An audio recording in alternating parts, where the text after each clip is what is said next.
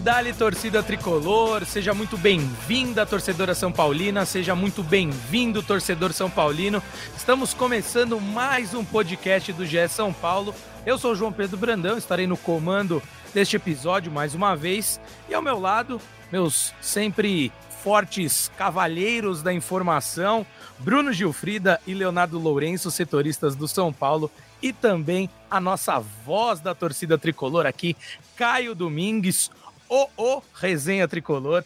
Então, casa cheia aqui para a gente falar um pouquinho sobre o que foi essa última semana do São Paulo, um tanto quanto agitada, apresentação do novo treinador. Separamos aqui alguns pontos importantes do que ele falou, né, nesse primeiro contato que ele teve com a imprensa e, consequentemente, com a torcida tricolor e mais algumas cocitas. Então, sem mais delongas, meus amigos, vou começar dando boas-vindas para o meu queridíssimo Bruno Gilfrida. E Gil, já passo para você que você estava lá, né, cara, na apresentação do Thiago Carpini, uma apresentação, uma coletiva um tanto quanto longa, né? Mas com muitas perguntas, algumas de praxe ali, do que ele achava, da grande oportunidade da carreira dele, né? O, o clube de maior expressão que ele vai dirigir desde que ele iniciou sua carreira como treinador, mas tantas outras que também me chamaram a atenção. Alguns detalhes de jogo, a relação que ele pretende estabelecer com o Murici. E eu já passo para você nessa linha aí. Fique à vontade de trazer alguns aspectos da coletiva que você é, também entendeu como principais, mas já te jogo essa também para a gente debater depois com o Caião, com o Léo, porque no último episódio, é, até nem me lembro se você estava ou não, mas a gente conversou muito sobre isso, a importância que o Murici teria é, para a ambientação do Carpini, para dar esse respaldo a ele, mas enfim, Destaque aí os pontos, você que estava lá, que viveu, e até traz aquele. Ó, que você sentiu do Carpini ali, estava com os olhos brilhando. Como é que foi todo essa, esse primeiro contato com o novo treinador de São Paulo? Seja muito bem-vindo, Gilfrida. Valeu, João. Prazer, Caio. Primeiro podcast que a gente grava junto aqui. O Léo de volta das férias aí, depois de seis meses de, de férias. é, tirou férias quando o São Paulo trocou de técnico, contratou jogadores. É fazer o quê, né? É, cara, eu achei a entrevista do Carpini muito boa.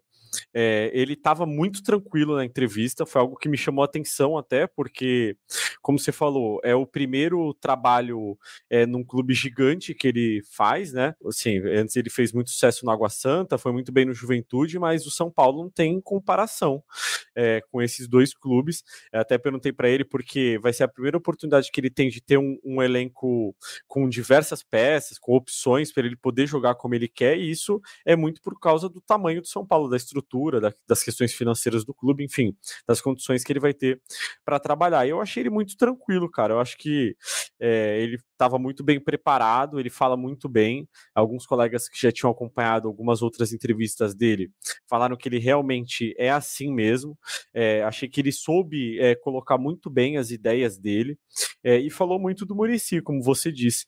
Ele deixou claro que vai ser um prazer trabalhar com o Murici e eu acho que é importante para ele absorver o máximo que ele pode do Murici.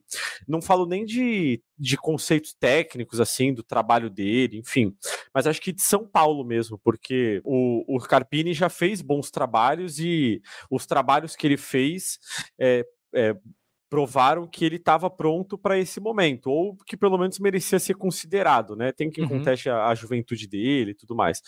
Mas ele não conhece o São Paulo como o Murici conhece, porque uma coisa é, é você conhecer da porta para fora, né? Outra coisa é você conhecer da porta para dentro. E o Murici é um cara que conhece tudo de São Paulo. É, ele é, já está no clube há um tempo nessa função e é ídolo em outra função, na função que hoje é do Carpini. Então, é, eu acho que o Carpini precisa absorver isso, mas precisa ser o Carpini.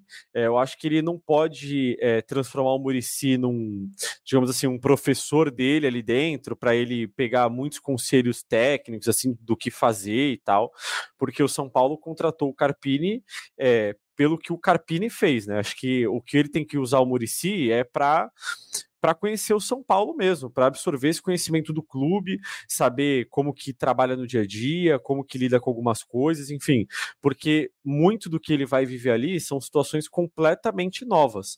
É, uma coisa é você fazer um bom trabalho num clube como Juventude Água Santa, que são dois clubes é, em momentos completamente diferentes do São Paulo, mas agora ele vai ter uma Libertadores, é, vai chegar como um dos favoritos ao título do Campeonato Paulista, é, tem uma Copa do Brasil depois de ser campeão. Então, assim, é, eu acho que essa relação Carpini e Murici vai ser importante para isso, porque o Murici já viveu tudo isso aí que o Carpini vai viver. Então, independentemente de questões técnicas, de estilo de jogo, de como trabalha no dia a dia, acho que o Carpini precisa absorver do Murici é, o que de melhor o Murici tem para dar para ele, que é esse conhecimento de São Paulo no dia a dia. Com certeza. E pelo que eu senti, a forma como ele colocou isso é justamente nesse ponto. É, até o Murici não, não agora, mas em outras ocasiões, como você bem destacou, Gil, ele já está há um tempo exercendo essa função e ele sempre deixou muito claro que ele nunca interferiu em nada é, dentro do campo de questão de escalação, de tática que o time usaria, e sim nesse, nesse estofo aí, nessa base, para o técnico ter um trabalho, esse link entre diretoria e elenco. Esse é o trabalho que o Murici tem exercido. Caião, já passo para você, porque me lembro muito bem de você comentando isso, né? Da importância que o Murici teria nesse novo trabalho. Você até chegou a dizer que seria a grande validação do Murici nessa função, porque os últimos técnicos que passaram, falamos principalmente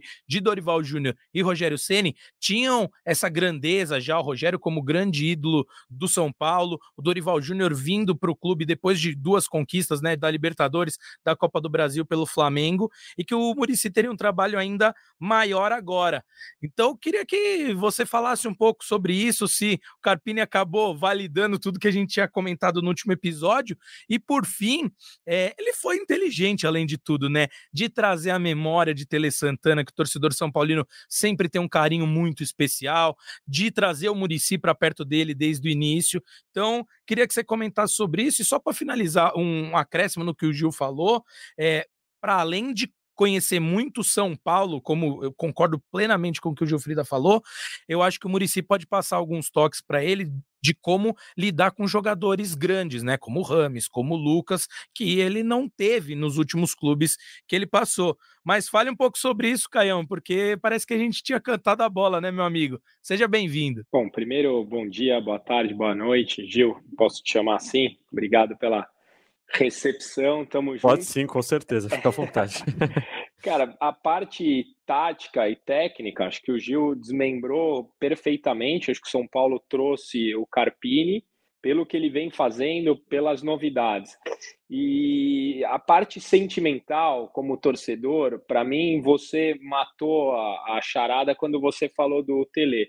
Assim como a chegada do Ferreirinha, mostrando o bolo de aniversário dele com oito anos, com a camisa do São Paulo, já cria uma conexão torcida com o jogador, porque nós nos sentimos representados pelo Ferreirinha dentro de campo com um simples gesto, com uma simples foto.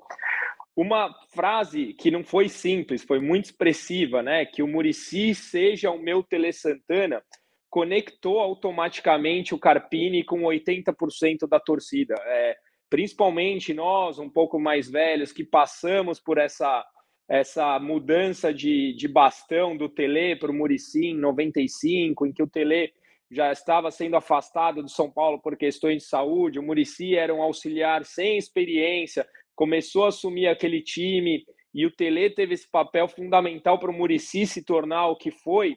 Nessa simples frase, o Carpini já mostrou conhecer o, o, o São Paulo, já mostrou conhecer o que é importante da história do São Paulo, você falou muito bem falada no começo do, do, do, programa, né? Teremos uma Libertadores com o Carpini. A, a memória do Tele é muito forte em noites de Libertadores. Então, essa conexão sentimental, e aí eu repito, a parte sentimental, que é a mais fácil da história, foi muito bem criada pelo Carpini. Para mim, uma das melhores entrevistas de técnico dos últimos tempos. É, ele é muito bem esclarecido, muito calmo. É, outra frase que me pegou muito foi nessa mesma que ele falou do Tele. Ele falou: Olha, não tenho vaidade, estou aqui para aprender. sei onde eu quero, é, não quero é, não, que isso não seja uma passagem, quero ficar em clubes desse nível. Então, assim, mostrou uma ambição, mostrou saber onde ele está, mostrou saber o tamanho do desafio que ele tem e, repito, em palavras, me pareceu muito bem preparado. Então, primeira impressão foi muito boa e, sem dúvida, é, como você disse, só de citar o Tele na figura do Murici já mostra a importância que ela, essa relação entre os dois vai ter para o São Paulo Futebol Clube. Muito bem, Caião. Tô, tô de acordo aí com tudo que você pontuou também. E, Leozinho, trazendo você para o nosso bate-papo, como você esteve é, distante aqui do nossos, das nossas conversas, podcasts, lives, não vou ser indelicado como Gilfrido e ficar trazendo inverdades para o nosso público, né? Você estava aí desfrutando com seus filhos das merecidas férias, mas brincadeira. Ele fala parte, isso Leozinho. aqui, mas na redação ele falava outra coisa, tá? Só para deixar claro assim. Eu não quero é... gerar uma discórdia, mas assim. No WhatsApp ele... também, né? É, nossa, é, então, exatamente.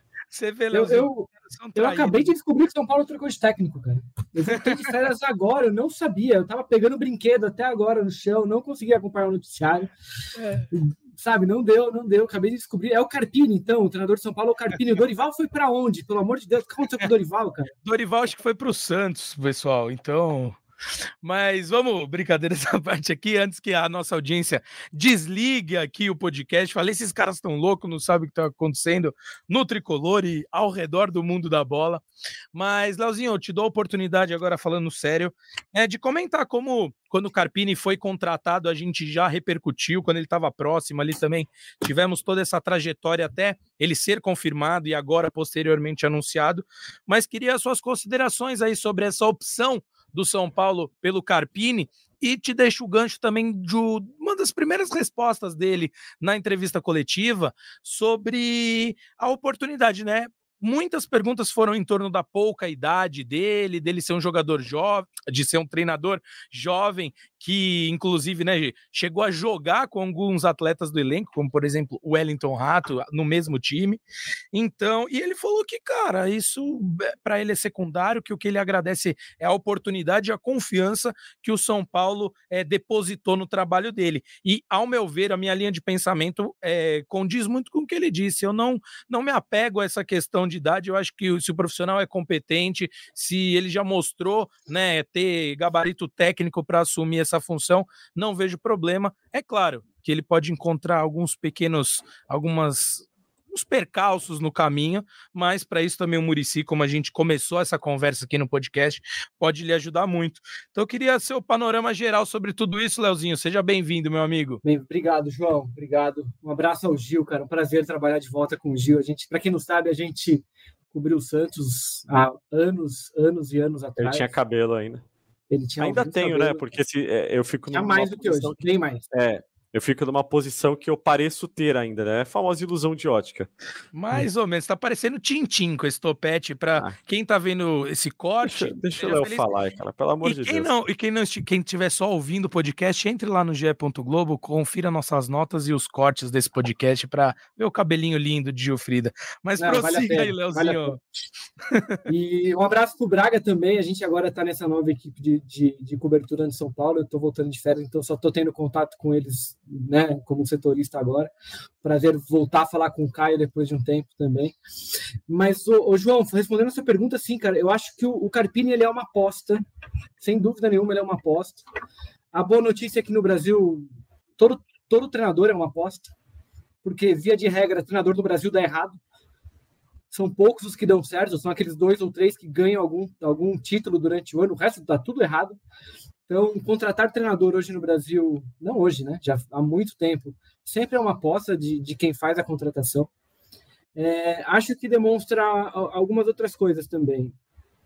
É, primeiro que o peso que se dá aos estaduais ainda. Uh, acho que se o São Paulo fosse jogar a Libertadores em fevereiro, a primeira fase da Libertadores agora, eu não sei se o Carpini teria sido uma, uma opção ou se eles não teriam insistido em outros treinadores mais renomados. Eu acho que sim.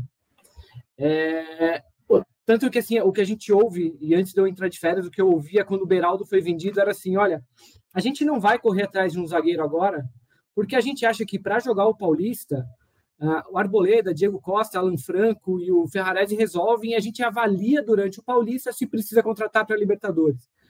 Tá na cara que o Paulista hoje ele virou é, o estadual virou um torneio de adaptação para a temporada, de montagem de equipe para os torneios que começam em abril, que são os mais importantes. Por outro lado, eu acho que o Carpini tem uma vantagem nessa história. Ah, primeiro que, assim, ele, ele teve muito perto de, de assumir o Santos, por exemplo, no que ele assumiria um clube numa fogueira incomparável. Não dá nem para comparar o, que é o Santos hoje com o que é o São Paulo nessa questão de pressão, de expectativa, de necessidades. É, e ele tem também a favor dele, acho que é a expectativa. Eu acho que há uma expectativa do torcedor brasileiro, não só do São Paulo, mas do torcedor e de quem trabalha no meio, de uma renovação nesse quadro de técnicos. Eu imagino que ele terá, ainda até por jogar o Paulista nessas condições que a gente falou, imagino que ele, ele aproveitará de uma paciência maior se ela for necessária. Porque todo mundo espera que esses novos senadores deem certo, porque, aliás, a situação do Carpini é, ela é exemplar. Assim, é, a gente ouviu os nomes que a gente, que a gente ouviu de, de, de São Paulo e atrás, além do Carpini, eram de treinadores estrangeiros. Porque o nosso mercado de treinador aqui ele é muito restrito. Você não tem mais treinadores é, dando, dando sopa por aí. E também que... jovens, né, Leozinho? Treinadores estrangeiros e jovens, né? Sim, os, é, o, o, acho que o Gil acompanhou mais de perto, acho que até ele noticiou o Zubeldia, que é o treinador Sim. que eliminou a, o São Paulo na Sul-Americana com a LDU. Pesolano. Pesolano, que trabalhou recentemente no, no, no Cruzeiro. Uhum. Então, acho que há um, um contexto favorável ao Carpini. Mas ele é um treinador muito jovem, com trabalhos é, em clubes de expressão que não se comparam ao São Paulo, e tem a Libertadores. Eu acho também a paciência com o Carpini, acho que, ela, acho que ele vai ter mais paciência do que o normal, mas ele não vai ter toda a paciência do mundo.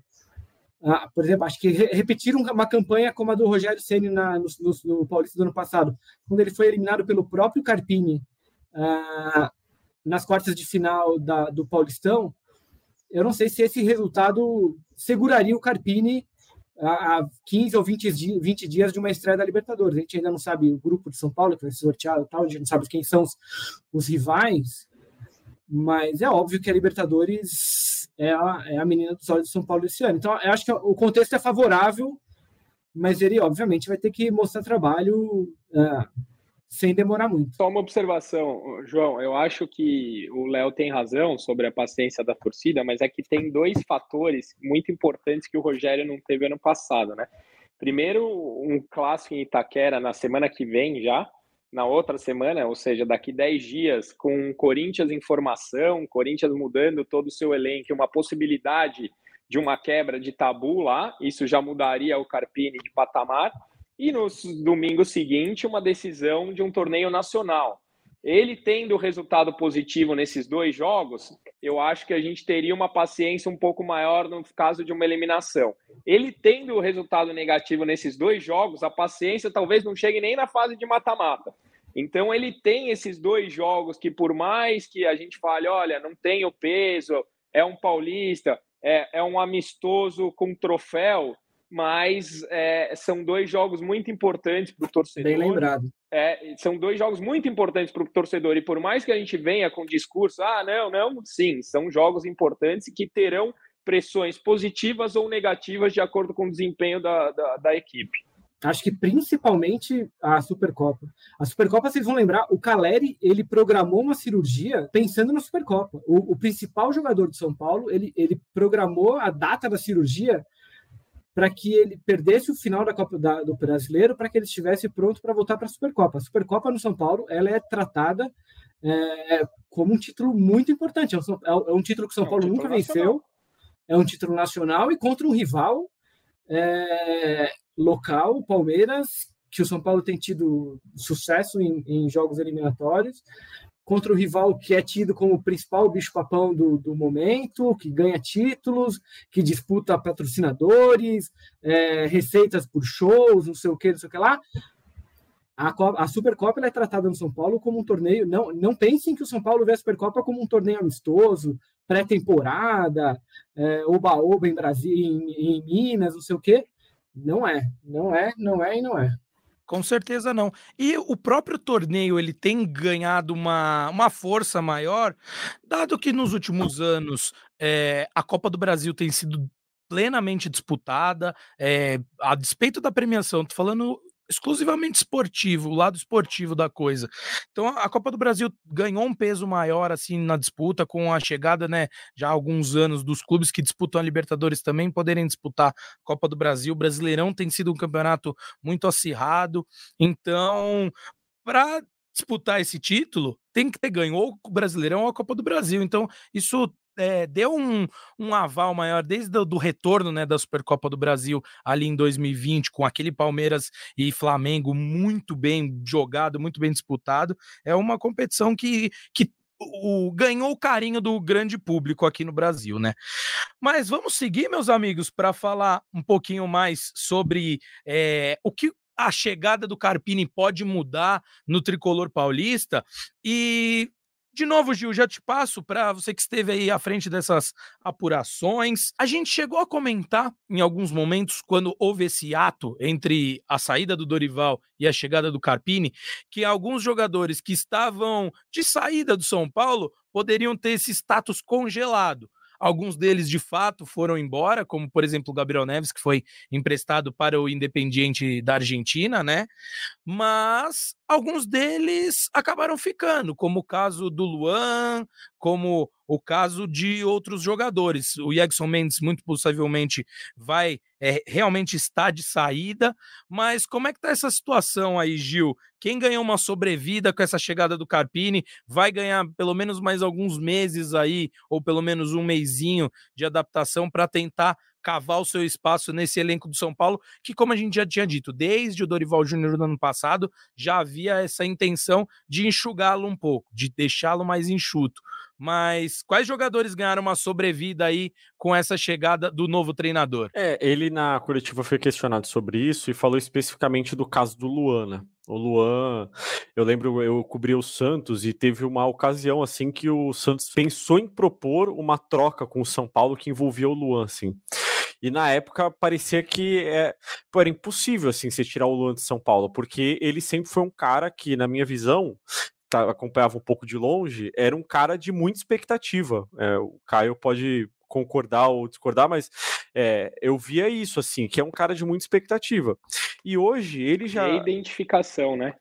Exatamente. É, e hoje ele já é um cara que é visto como um jogador que talvez não consiga mais render aquilo que um dia ele rendeu e que se esperava que ele rendesse, né? Mais do que ele rendeu até.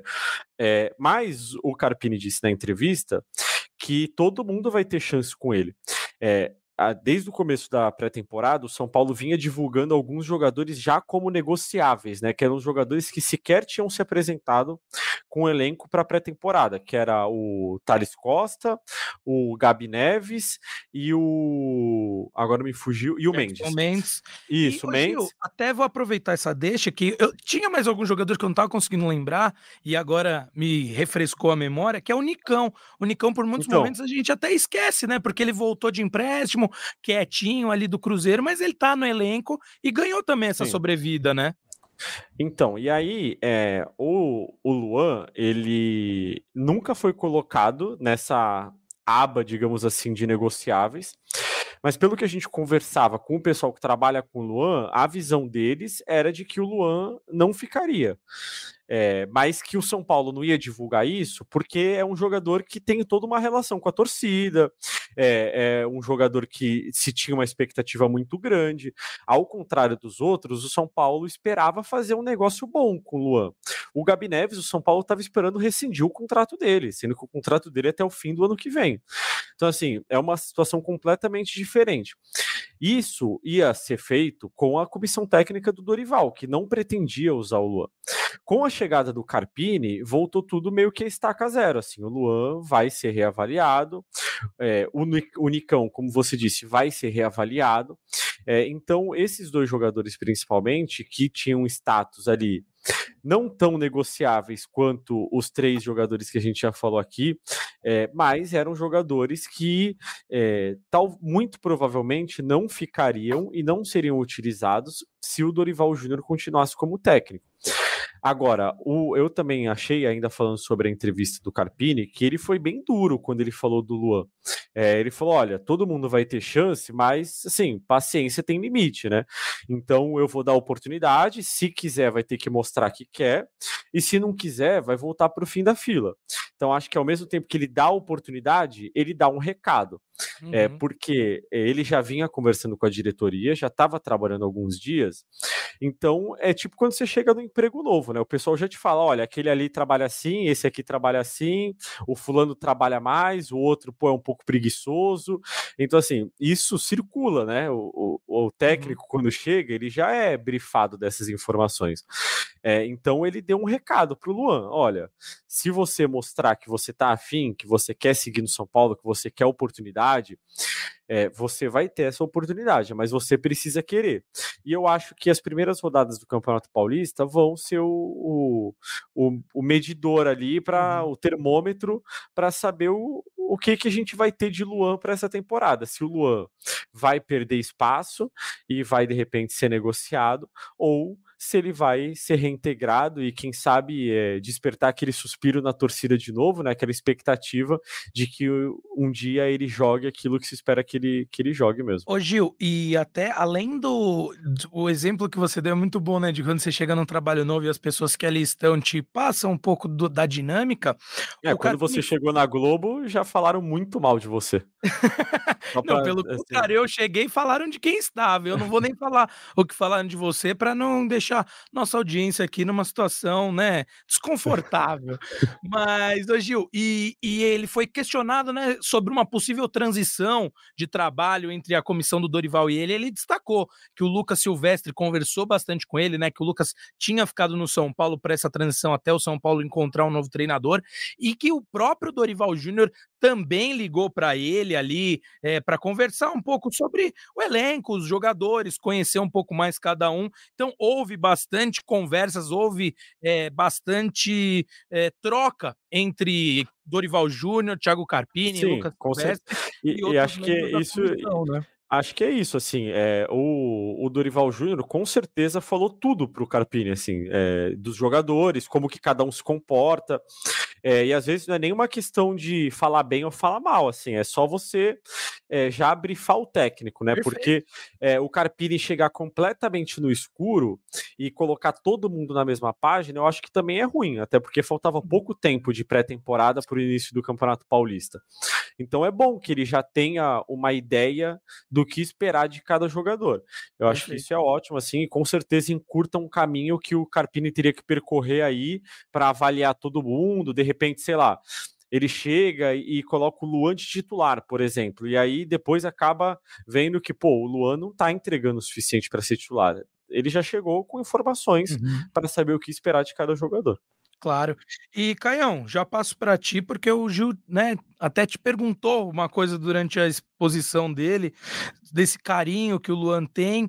É, eu enxergo o Luan depois da lesão, da grave lesão que ele teve, uma lesão rara, né, de se ter aquele descolamento do músculo do osso, como um outro jogador. Não vou nem entrar no mérito ali do querer, não querer, de estar tá focado ou não, que também a gente já sabe que já foi pauta né, um pouco sobre o Luan, mas eu acho que essa lesão, aquele Luan que surgiu no São Paulo é, logo que ele sobe da base, estreia num clássico contra o Corinthians, inclusive, é, dificilmente veremos novamente em por questões clínicas. Mas é claro, se o cara tiver disposto, for atrás é, dessa chance, é, pode ser que aconteça. Mas queria que você falasse um pouquinho sobre isso, Caião.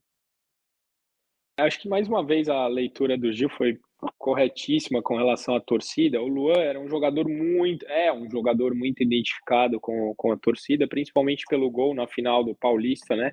Que tirou o São Paulo da fila, que fez a gente estar onde está hoje e ele dentro da, do emotivo, do imaginário do torcedor, ele é um jogador importante, é um jogador que a gente gostaria muito de vê-lo dar certo.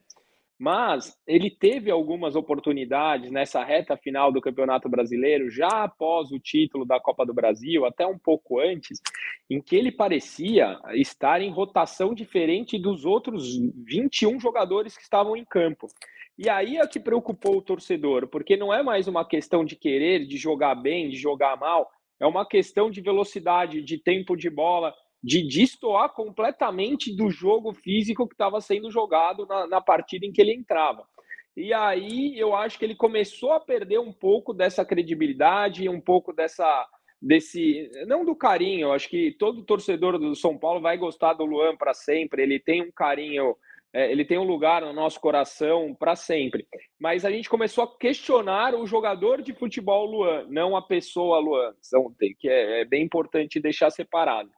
Uhum. O que pode fazê-lo voltar a ter condições é, de repente, agora, numa pré-temporada, em que está todo mundo de novo no mesmo ritmo, e se ele se dedicar, se ele tiver vontade, ele pode voltar a ser, pelo menos, um jogador importante para o grupo, porque titular ou não vai depender também do Pablo Maia, que está jogando muita bola. É, eu acho que tem pouca gente falando, mas a minha impressão, meu coração me diz que o Luiz Gustavo vai ser o Rafinha do meio de campo, que vai ser um cara muito importante ali naquele meio de campo, que é uma região em que o São Paulo não tinha muita experiência. O Rames vem com experiência, mas não com a liderança que o Luiz Gustavo vem.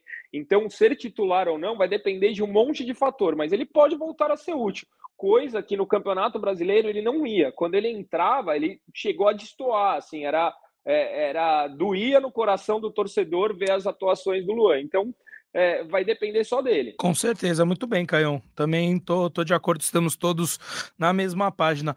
Ô, Leozinho, e para falar um pouco também do Nicão, eu te chamo nessa conversa porque, como eu disse, o Nicão voltou de empréstimo do Cruzeiro para o São Paulo, sem muito alarde, sem, muita, sem muito cartaz, muito diferente do que foi a chegada dele quando veio do Atlético Paranaense para o São Paulo, quando ganhou a camisa 10 e muito destaque, acabou não correspondendo muito em campo, sofreu com diversas lesões e agora volta numa nova fase, num, num novo modelo também de São Paulo.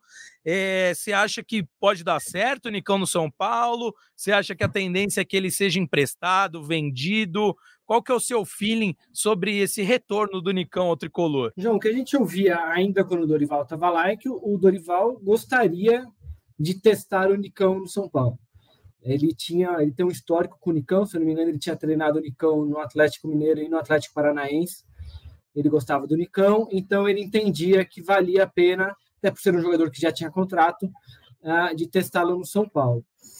Eu acho que o Carpini também ele não tem muito por que não fazer isso. Assim, ele, é, como a gente estava falando agora, né, o Paulista é para isso. Então, ao invés de você simplesmente se livrar de um jogador que já está lá, que já deu mostra de que, é um, de que pode ser um bom jogador, é, usa ele no Paulista, experimenta, testa. É melhor do que você sair por aí para contratar alguém mas o, o Nicão não dá muitas. Ele não deu, no ano passado, mesmo no Cruzeiro, é, muitos sinais de que ele possa ser o jogador que a torcida do São Paulo esperava quando ele foi apresentado com a camisa 10 no começo do ano retrasado, com toda a pompa, toda a expectativa que se criou. Mas assim, eu sinceramente acho que não tem muito motivo de você não experimentar, não dar, não dar uma chance para o cara que já está lá. Ao contrário do Mendes, por exemplo, que o Mendes tem uma questão de que ele quer ir embora. Ele uhum. decidiu que ele quer ir embora. Não é, um, não é que só o São Paulo quer, quer, quer dispensar o Mendes, que é um jogador caro, inclusive. Mas o Mendes quer ir embora. Então tá bom. Então, o caso do Mendes depende de ele encontrar outro time. Do Nicão, não. O Nicão dependeria ainda de aparecer algum interessado, de uma negociação. Eu acho que vale a pena testar. Como é o caso do Luan. Como é o caso do Luan. Acho que o Luan é, ele tem a paciência da torcida, a torcida gosta dele, ele no ano passado teve aquela negociação de renovação que, que foi bastante complicada. Ele não jogou o que ele poderia jogar. Acho que desde que ele teve aquela, aquela lesão mais séria, ele não jogou mais tão bem quanto ele, quanto ele já tinha jogado. Uhum. Mas é isso, assim, enquanto você não tem um destino para o jogador, é, você também não precisa sair por aí chutando o cara, entendeu? Deixa ele lá, testa. Agora com o um novo treinador, você tem essa opção. O Dorival, a gente sabe que o Dorival já tinha decidido também que não gostaria de contar, não precisaria contar com o Luan. É, mas é isso, mudou o treinador, as coisas mudam. A gente já viu isso várias vezes acontecer. Também acho.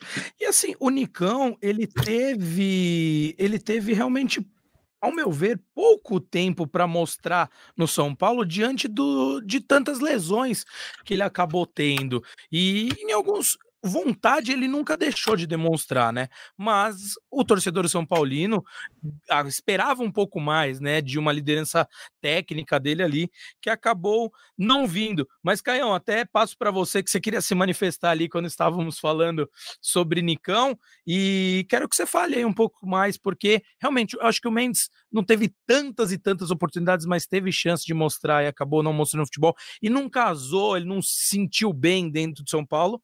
E o Gabriel Neves, né, que acabou de se transferir para o Independiente por empréstimo, esse sim, e eu insisto nisso, eu acho que o jogador tem que ter chance. O Gabriel Neves teve muita chance para mostrar o seu futebol e não mostrou nada. Teve lapsos de bom futebol, teve bons momentos, é bem verdade, mas não mostrou algo suficiente para se manter no elenco de São Paulo. Mas voltando para o Nicão, Caião, é, dê seu parecer aí. Você acredita que ele pode dar a volta por cima no tricolor? Eu sou um dos caras que eu até gosto do futebol do Nicão. Ele, diferente do Gabriel Neves, ele já mostrou na carreira que pode ser jogador decisivo, fez gol de título no, campeonato, no Atlético Paranaense, que deu o título da Sul-Americana. Ele é um jogador que um elenco campeão ele se encaixa. Ele uhum. não precisa necessariamente ser titular, ele pode entrar, por exemplo, numa semifinal contra o River, é, eu acho que o William Gomes vai ser muito mais jogador do que o Nicão. Mas eu acho que colocar o Nicão numa semifinal de Libertadores é uma responsabilidade, é, é uma, sei lá, é um peso diferente de colocar o William Gomes. Com certeza. Eu não estou comparando uhum. jogadores. Então eu não, acho perfeito. que o Nicão pode ser útil sim. Só que o Nicão tem um ponto que vocês mesmos falaram ele foi contratado para ser protagonista, ele era camisa 10, então ele tem salário de protagonista.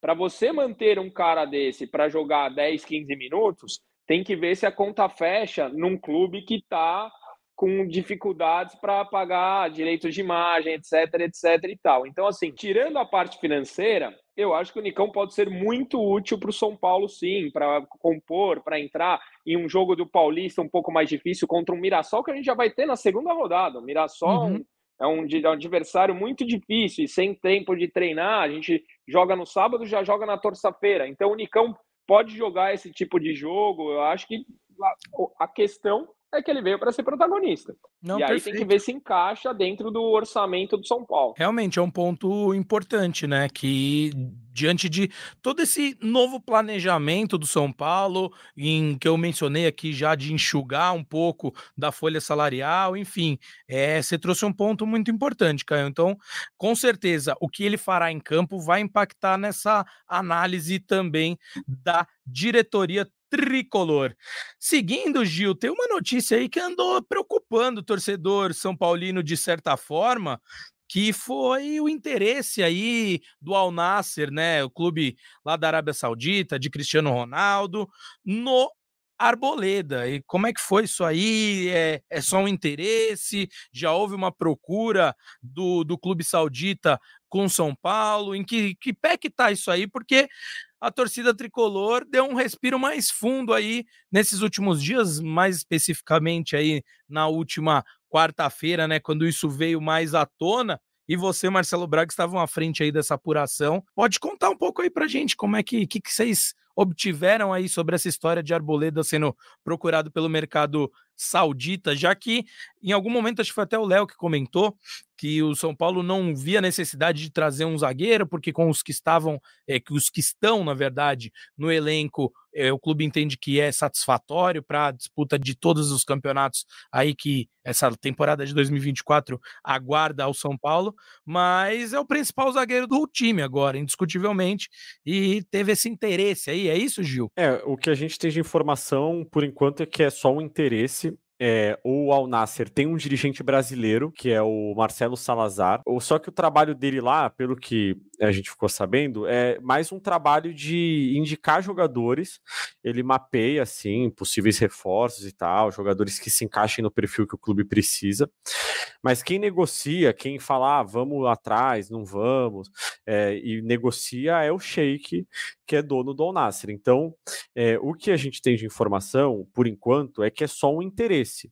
Nem o Arboleda foi procurado e nem o São Paulo foi procurado ainda. Mas o Arboleda está numa lista aí de possíveis reforços que o Al Nasser vê como jogadores interessantes.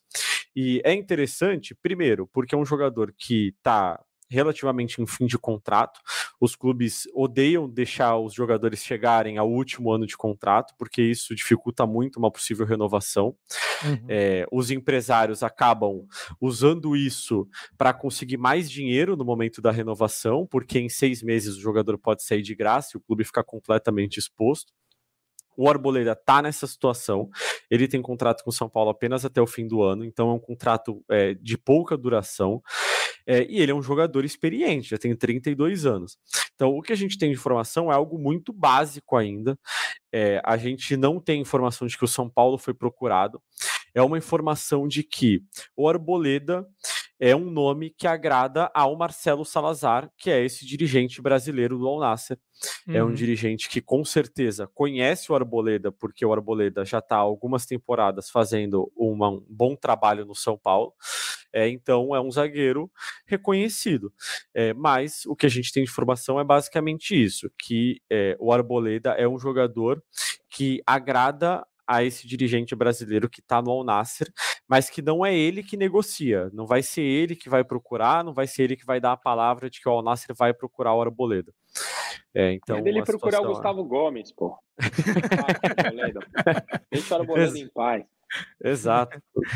Mas é, é isso. Então, para que fique claro para a torcida tricolor, é, é, uma, é um interesse aí remoto, ainda não há longe de Sim. ter algo concreto, de ter chegado à mesa do São Ô, Paulo, do próprio Arboleda. Pode falar, Léo. Mas assim, a torcida do São Paulo que nos ouve tem medo do Alnasser, eles deveriam estar apavorados né, com o empresário do Arboleda, cara. Esse sim tende a criar dificuldades na renovação é. do jogador. Exato. O Arboleda tem um histórico de renovações complicadas. Então, se assim, se por acaso o Alnasser amanhã perceber, olha, não precisamos de zagueiro, o Arboleda não se encaixa no nosso perfil, cara, cuidado com as negociações, porque o empresário do Arboleda é um cara que dificulta muito. Isso não é uma crítica, tá? Não tô, aqui não é uma crítica, não estou ofendendo ninguém, por favor. Falando que ele faz o trabalho dele da forma mais dura possível, que é o que a gente viu acontecer na última renovação do Arboleda. Há três anos, Caio, até agora me fugiu, acho que foi há três anos, né? Já era, já era a atual diretoria, o Casares. Então o pessoal já está escaldado. Essa negociação de renovação, a tendência é que ela seja difícil como o Gilfrida falou assim, é, quando você deixa para renovar com um jogador no último ano de contrato, é, criam-se dificuldades a mais ali, porque Sim. o cara começa a ficar muito próximo de um do fim do contrato, daquela coisa de poder assinar um pré-contrato, isso é colocado na mesa. É, ele se torna um jogador mais barato para o mercado, é, então potenciais interessados é, podem fazer ofertas menores ao clube, maiores ao jogador. Então, a tendência, isso aqui é, um, é quase um trabalho de futurologia da minha parte, mas eu apostaria muito que essa renovação do Arboleda com São Paulo vai ser mais complicada é, tende a ser complicada e isso é um problema porque, como você estava falando, João, só para deixar claro, o que eu tinha ouvido é que o São Paulo entende ter quatro jogadores de defesa bons para o Paulista, com a saída do Beraldo. Eles entendem que, olha, a gente tem, para jogar o Paulista, os quatro que estão aqui dá, a gente avalia durante o Paulista se vai ser necessário contratar outra, outro jogador para ser é, a, o, o parceiro do Arboleda na zaga, por exemplo. Até e renovou com o Belém, né? Belém, é isso que eu ia falar. Até a situação do Matheus Belém, acho que entra um pouco nessa. Ah, mas menos ainda, né? O, o, o Belém é o quinto nessa, nessa fila. Isso, né? isso, mas não dá para contar. Temporada. É, se mas quando você fala assim, olha, você tem uma zaga formada por Arboleda e Ferrarese, a expectativa é de que seja uma boa zaga. Sim. Arboleda e Alan Franco, Arboleda e Diego Costa. Se o Arboleda não puder jogar por algum motivo, Ferrarese e Diego, Ferrarese e Alan Franco, tá, você tem, você tem bons jogadores para montar uma zaga. Uhum. Só que o Arboleda é o melhor zagueiro do São Paulo. Sem dúvida. É, a saída do Arboleda mudaria esse cenário completamente. Sem completamente. Dúvida. Uma saída ou uma dificuldade na renovação, algo que cria algum problema para ele jogar. Então, assim, acho que esse, é um ponto de atenção para o São Paulo a partir de agora. E já tem se desenrolado como, né, esse início aí de, de tratativas, né, para renovação, já tem sido um pouco quanto conturbado, um tanto quanto conturbada, né, o Pepe Chamorro, que é o equatoriano empresário do Arboleda, é, já disse, até em contato com o Marcelo Braga, com o Bruno Gilfrida, de que a primeira proposta que o São Paulo apresentou não teria agradado ao staff, né? Então vai ser, vai se desenrolar. Ainda veremos os próximos capítulos de, de tudo isso. Caião, é, já que o Leozinho falou né, que a torcida do tricolor fica preocupada, eu passo para você só para dar uma pincelada final, que já estamos caminhando para o final do nosso podcast, mas é, tem essa preocupação, é algo que deixa a pulga atrás da orelha do torcedor, essa relação do empresário, do Arboleda, de ele que é o jogador que está há mais tempo no elenco do São Paulo, são quase seis anos e meio, sete anos, salvo engano, né?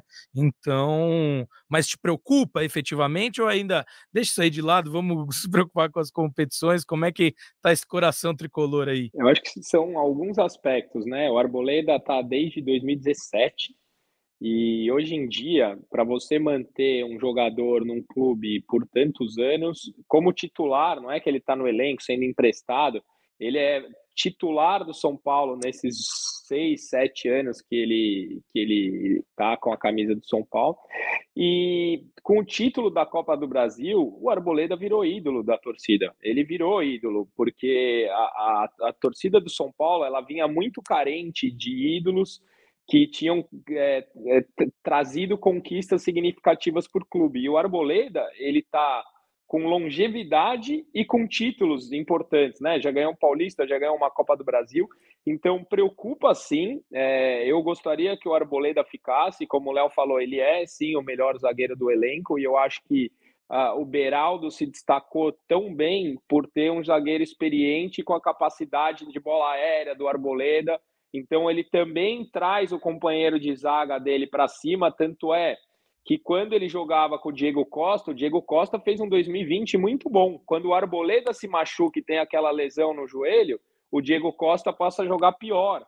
Tanto que a, a final da Sul-Americana, o Diego Costa joga mal, o Léo joga mal. Então o Arboleda também é importante para o companheiro de zaga dele.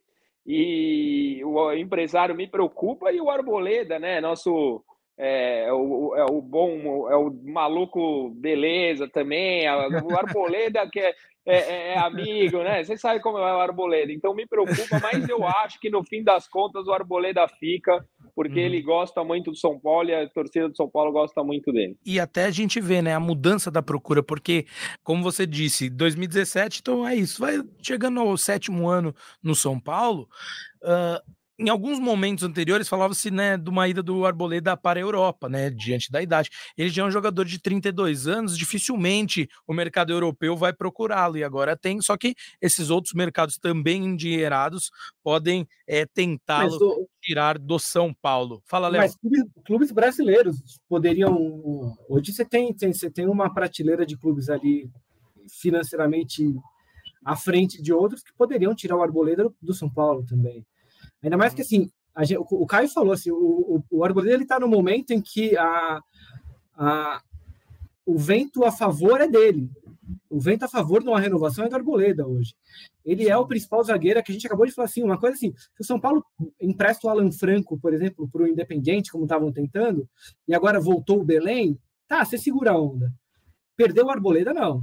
Perder o Arboleda é, é, outra situação. Você tem que ir no mercado buscar um outro jogador e substituir o Arboleda é, é você que buscar um zagueiro muitíssimo competente.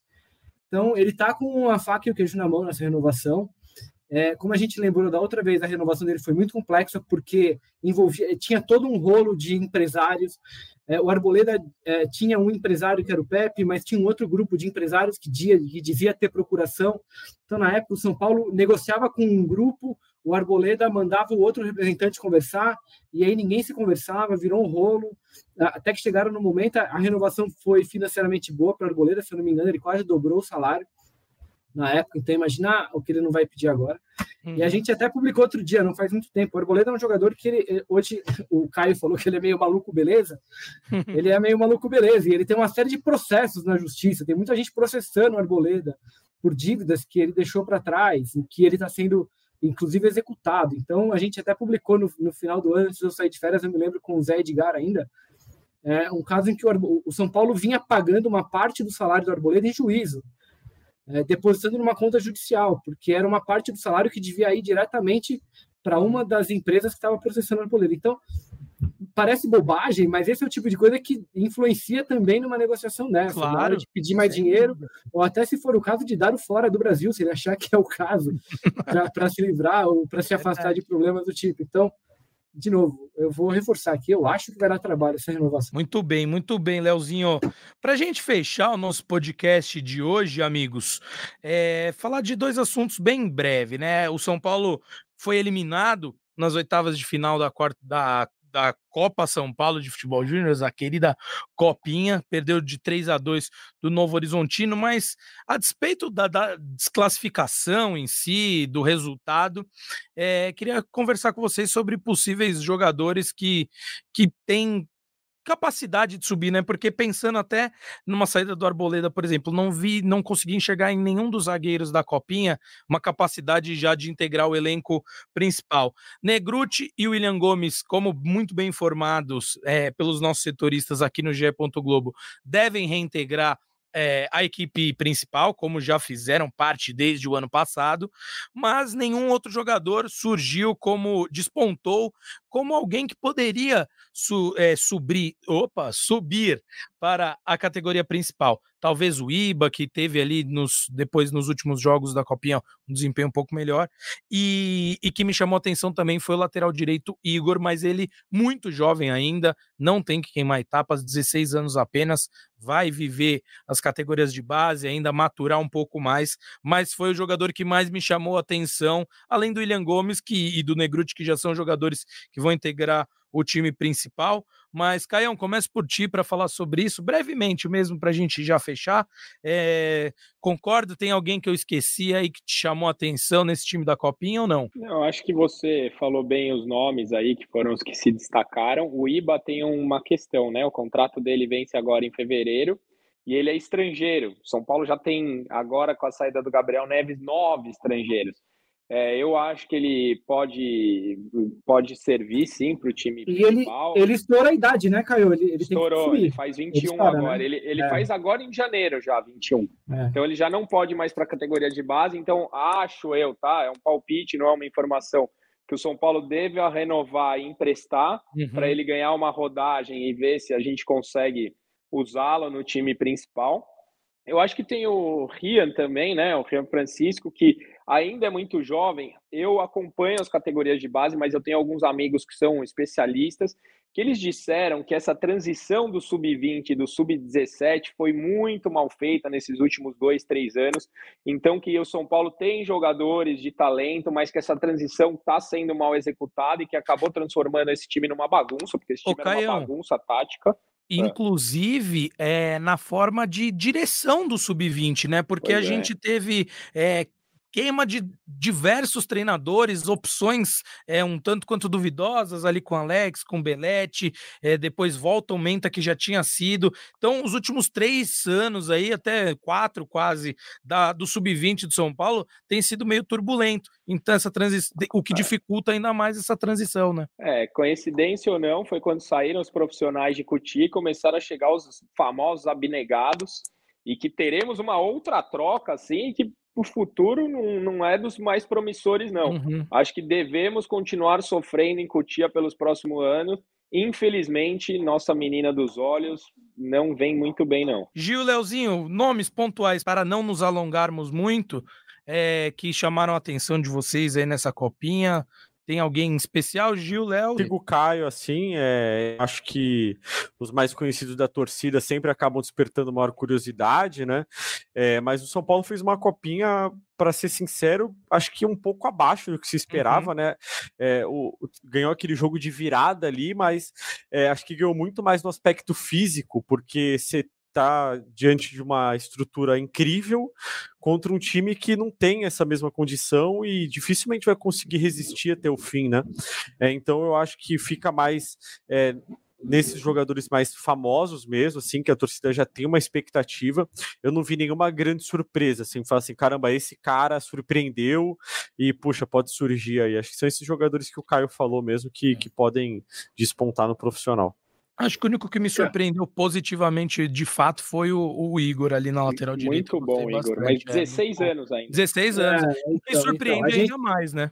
A gente está falando aqui de jogadores do Sub-17 de São Paulo, né? Que uhum. pularam uma etapa ali. O William, o William, já chegou a treinar com o profissional, ele estava na pré-temporada, voltou para jogar a Copinha. É que eu acho que assim, cair na, nas quartas de final da Copinha não deveria ser um desastre é, por conta do resultado em si. O problema é que o São Paulo, o ano passado, o sub-20 do São Paulo foi um desastre, né?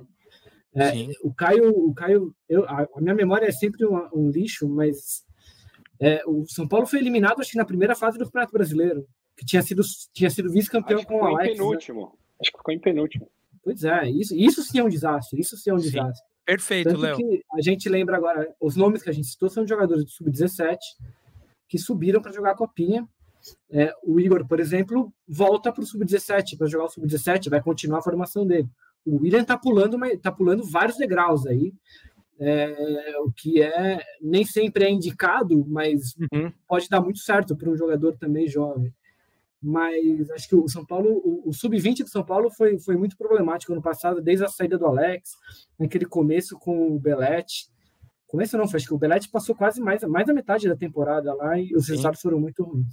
Ô, Gil, para a gente finalizar, recentemente demos a notícia né, que o Eric já aparecia no bid e poderia estrear contra o Santo André, né, nessa primeira rodada do Campeonato Paulista, mas os demais reforços, inclusive o treinador Thiago Carpini, ainda não apareceram no bid, né? Vale destacar que a gente está gravando esse podcast no dia 18 do 1, na quinta-feira, e até o dia 19 é o limite para que os reforços e o Thiago Carpini apareçam no bid para estarem aptos a estrearem contra o Santo André, é isso mesmo? O Luiz Gustavo já está no bid, na verdade.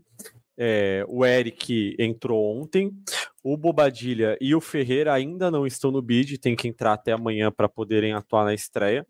É, e o Thiago Carpini ainda não está é, no bid. A gente está é, tentando entender o motivo, mas o São Paulo mantém a confiança de que ele vai estar tá à disposição para a estreia. Quem não deve estar tá à disposição, só para concluir minha participação, já fazendo meu, meu encerramento, é, é, o Rafinha.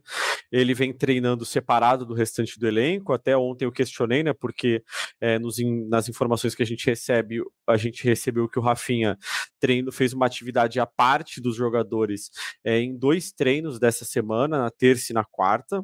É, e aí me explicaram que ainda é um processo de recuperação da lesão que ele sofreu contra o Atlético Mineiro, uma lesão um pouco complexa num tendão da perna esquerda.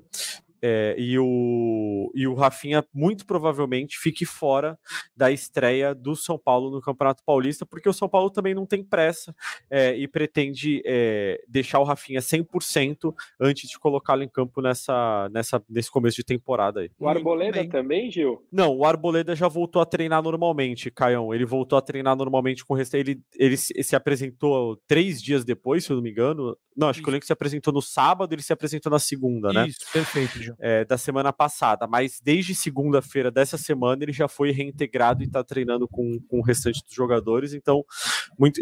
o único problema do Rafinha era a questão da, é a questão da lesão mesmo, né? Porque eu, eu questionei ontem, porque às vezes ele só está fazendo. Quando foi o primeiro dia que aconteceu isso, eu falei, ah, é só um pré-temporada acontece muito isso, né? Uhum. Quando a uhum. gente acompanhava os treinos, o Léo lembra? Às vezes a gente olhava lá, tinha três jogadores treinando separados, assim, na, no começo de temporada a gente perguntava pro assessor, o assessor já ficava morrendo de medo. Não, não, não, não, tá tudo bem, é só uma. A galera, a galera que exagerou nas festas. É, uhum. controle de carga, e aí é, o cara é. tá um pouco mais cansado e tal. É, e o Rafinha, na verdade, não. É um controle de carga, sim, mas é por causa da lesão. Perfeito, então, muito Gil. provavelmente, ele vai ficar fora da estreia do São Paulo no Campeonato Paulista. O Rafinha, que não é mais um garoto e está no seu último ano como jogador, né? Acho que imagino que ele não um queira ano... passar a metade do, do último ano dele é. recuperando de lesão. E é um ano mais novo só que o técnico dele agora, né? Tchau, cara. Sim. Sim, 38 anos para Rafinha, camisa 13. Quase a sua idade, né, João? Então, quase, quase isso. Mas eu tô um pouco mais velho, né?